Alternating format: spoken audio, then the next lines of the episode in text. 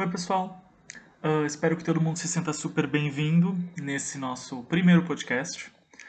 Hoje a gente vai tentar pensar sobre a criação dos bodes expiatórios, esses grupos considerados inimigos de alguma camada dominante de uma sociedade. E esse tema é super importante para que a gente aprenda a filtrar certos discursos violentos que vêm mascarados como um discurso pelo bem. E assim, quem sabe, talvez a gente possa construir uma sociedade menos violenta e mais inclusiva. No final, vou deixar os livros que serviram de base para essa fala, se alguém quiser dar uma olhada. Uh, eu lembro que na época de escola eu fiquei muito chocado quando a gente estudou o Holocausto. Era a primeira vez que eu ouvia aquele termo e tomava conhecimento daquela situação. E aquilo me deixou muito intrigado porque eu não conseguia entender o motivo do genocídio contra os judeus. Na época eu também era muito novo, era uma criança e não ia conseguir entender toda a complexidade da situação. Mas aquilo sempre me intrigou. Depois, um pouquinho mais crescidinho, na adolescência, eu li o Diário da Anne Frank, que me marcou muito e foi um ponto de partida bem importante para buscar outras leituras uh, sobre essa temática do poder, do porquê alguém manda, porque alguém obedece e porque muita gente que está ali no meio acaba se machucando. E por, também porque certos grupos são considerados inimigos, quando claramente eles não são. De onde vem essa, essa criação de inimigos?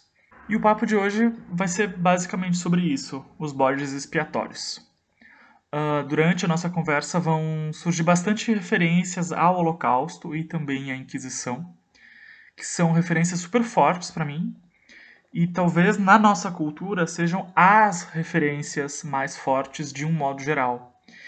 Uh, embora a gente saiba que existam muitas outras, que a criação de bodes expiatórios uh, acontece até os dias de hoje, infelizmente, em diversos graus, desde um ambiente mais corriqueiro até a um nível de Estado, como está bem em evidência ultimamente.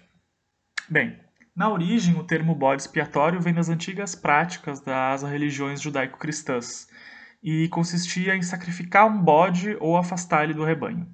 Essa prática variava de lugar para lugar, de religião para religião e também de acordo com o tempo histórico.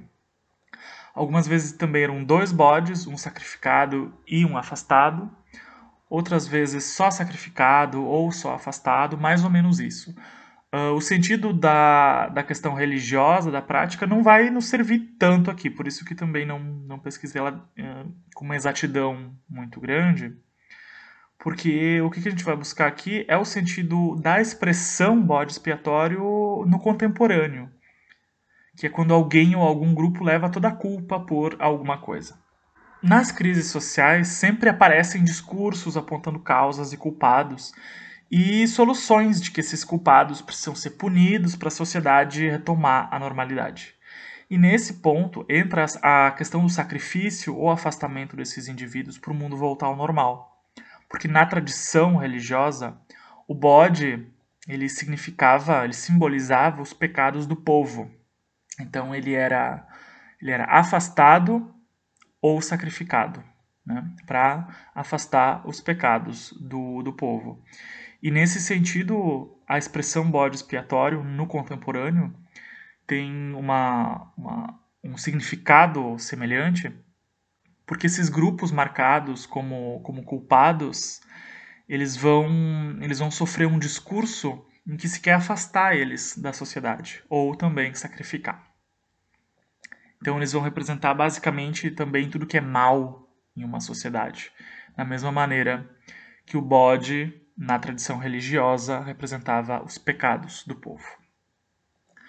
Uh, nesses contextos de crise social e apontar culpados, então, uh, é muito fácil que aconteçam violências contra aquele grupo que se considera culpado, o bode expiatório. Desde uma violência verbal, chacota, piadinha, retirada de direitos também e uma violência mais física. Isso pode partir das pessoas no dia a dia que vão discriminar, vão se sentir autorizadas a agredir, ou pode vir a se tornar uma política de Estado. A criação do bode expiatório e as violências contra ele geralmente começam em um nível discursivo, que tem uma coisa em comum que vários autores citam, que é um culto ao passado. Aquelas famosíssimas frases que todo mundo já ouviu na vida de que antigamente era tudo diferente, ou na minha época não tinha isso, e tudo mudou e piorou desde que algum grupo tal apareceu e começou a fazer tal coisa. Já viram isso, né? É um clássico, todo mundo já presenciou esse, esse discurso. Uh, em alguns momentos, esses discursos eles podem levar a práticas contra esses indivíduos considerados culpados. Geralmente, geralmente começa em um nível mais verbal, com piadinha, xingamento na rua, e vai se intensificando com hostilizações cada vez mais evidentes, até então que esse, esses grupos culpados, considerados culpados, né, uh, começam a ser barradas na entrada de alguns lugares, podem vir também a apanhar na rua, uh, como a gente vê constantemente nos noticiários. E no nível mais grave, o Estado se volta contra esses grupos considerados culpados. Ou também pode acontecer do Estado não dar a mínima para essas pessoas, não defender elas quando elas são agredidas por certos setores da sociedade.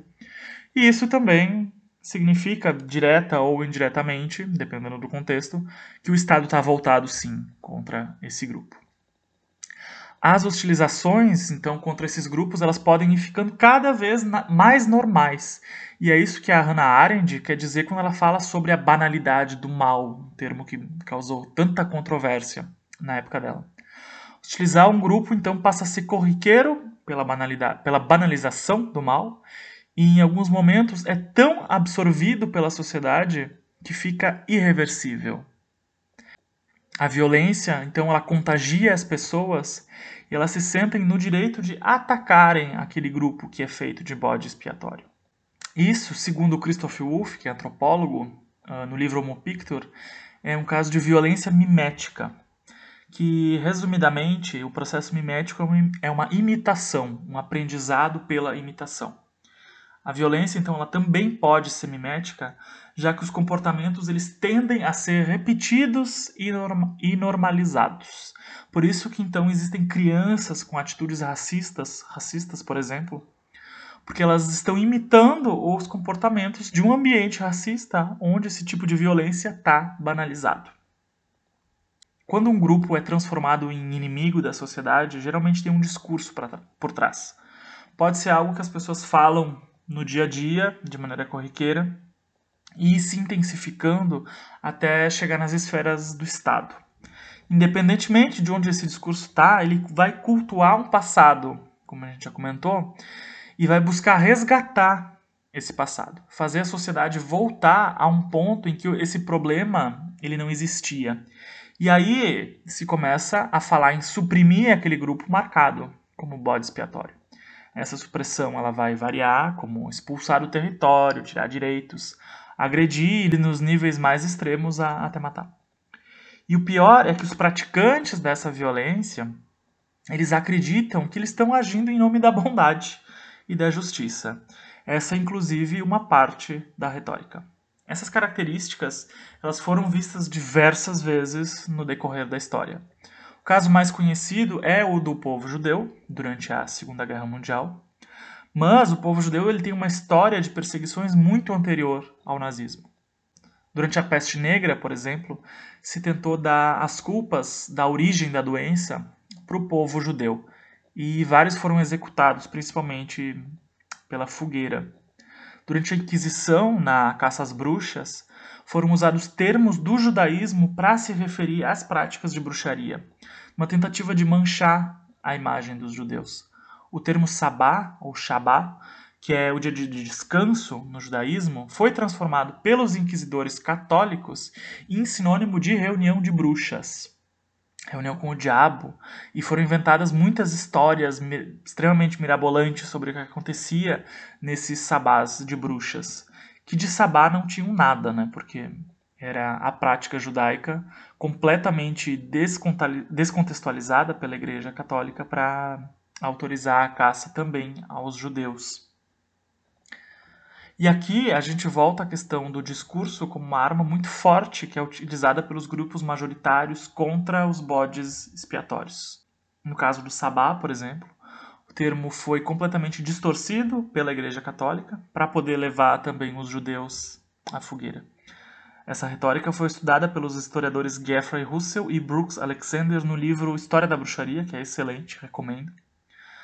E com esse livro a gente consegue entender um pouquinho as práticas discursivas de criação de bode expiatório na Idade Média, principalmente contra a figura das bruxas e também contra os judeus, já que eles acabaram sofrendo junto. Por isso, uh, é muito importante que a gente fique atento aos discursos que buscam culpabilizar algum grupo, porque esses discursos eles geralmente vão tender a incentivar uma violência segregação e perseguição. Essas coisas elas nascem de práticas discursivas. E por que, que o ser humano ele tem esse fascínio em buscar culpados? Bem, o Jean Delumeau, no livro História do Medo no Ocidente, ele vai dizer que essa, culpabil essa culpabilização ela busca trazer uma explicação para as pessoas sobre um, um problema que está acontecendo na sociedade e tentar fazer com que as coisas voltem ao normal. O grupo culpabilizado geralmente já sofria antes disso, já existia algum sentimento contrário a ele, e assim fica mais fácil para o grupo dominante uh, manipular os afetos da população, se utilizando de práticas discursivas, para que a população então fique contra esse bode expiatório. E o ódio, infelizmente, ele tende a ser um fator de coesão social muito forte. Freud fala disso naquele texto super conhecido, uh, o mal-estar na civilização. Por Freud, então, os vínculos de amor, cooperação, solidariedade entre um grande número de pessoas só é possível se existir alguma coisa externa ao próprio grupo para ser alvo de algum antagonismo.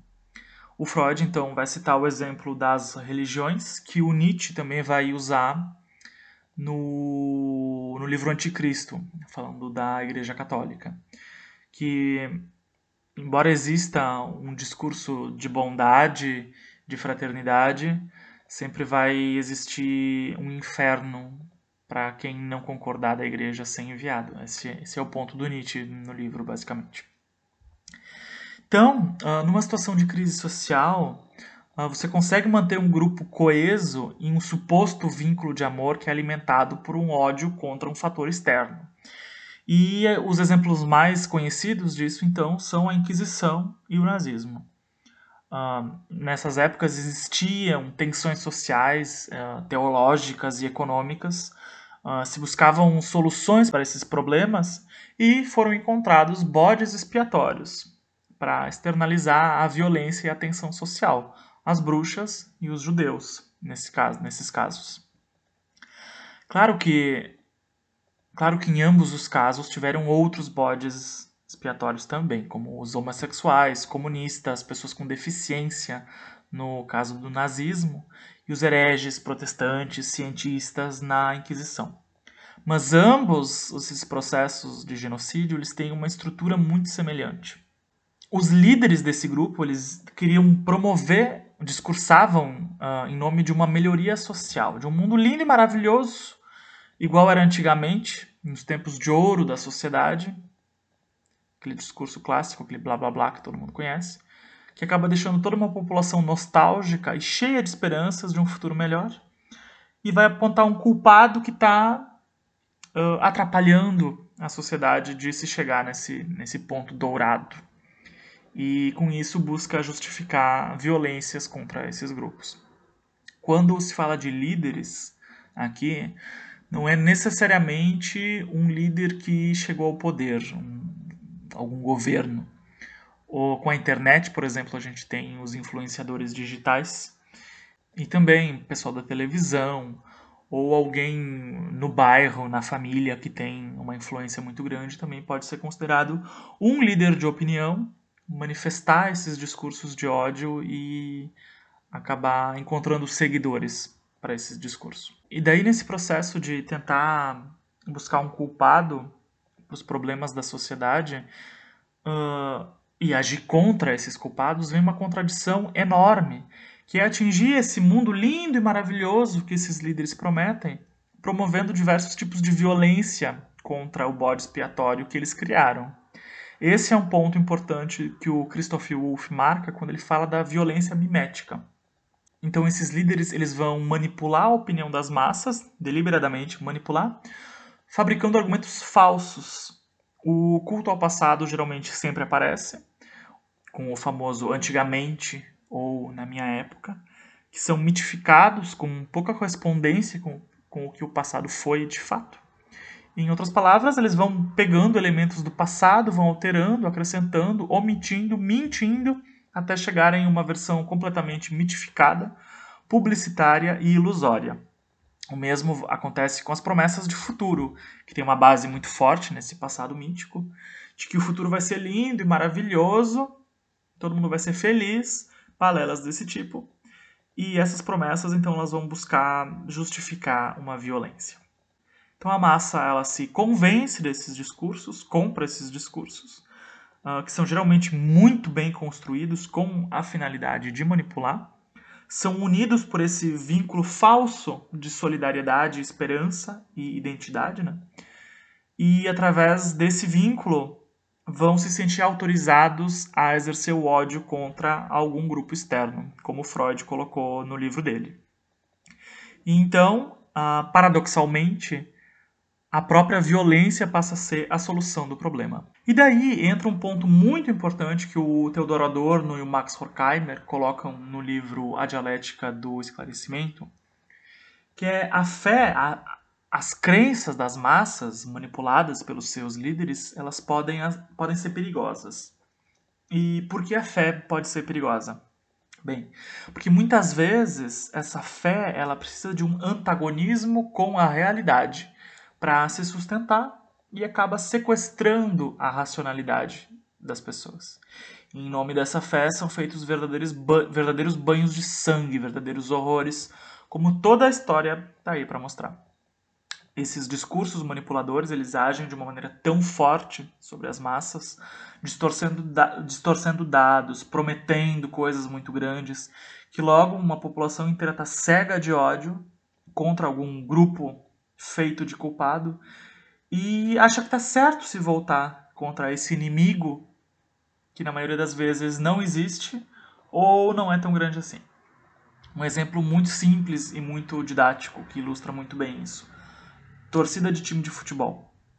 A coesão de uma torcida, o amor de uma torcida, a unidade, muitas vezes ela só se mantém de pé por uma rivalidade contra algum time adversário. Com isso, não se tenta desqualificar esporte de maneira nenhuma. Super saudável, não, não me interpretem mal. Mas o esporte ele pode ser usado para pensar processos sociais. Ele ilustra muito bem processos sociais nesse caso. Porque muitas vezes essa rivalidade de torcida, ela extrapola e vira literalmente violência, quebra-pau e, em alguns casos, também morte.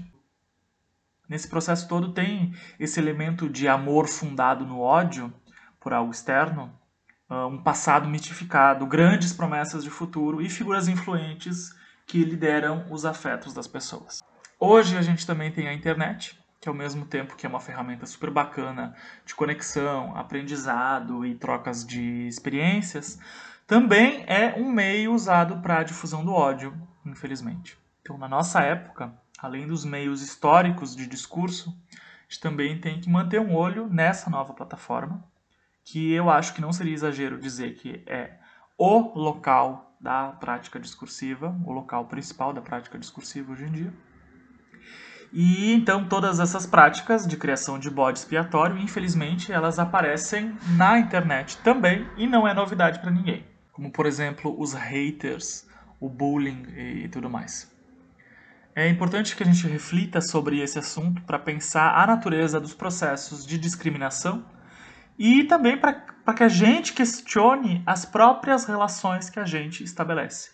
Não de um modo moralista, como se a gente fosse santo e tivesse certo 24 horas por dia, mas com autocrítica.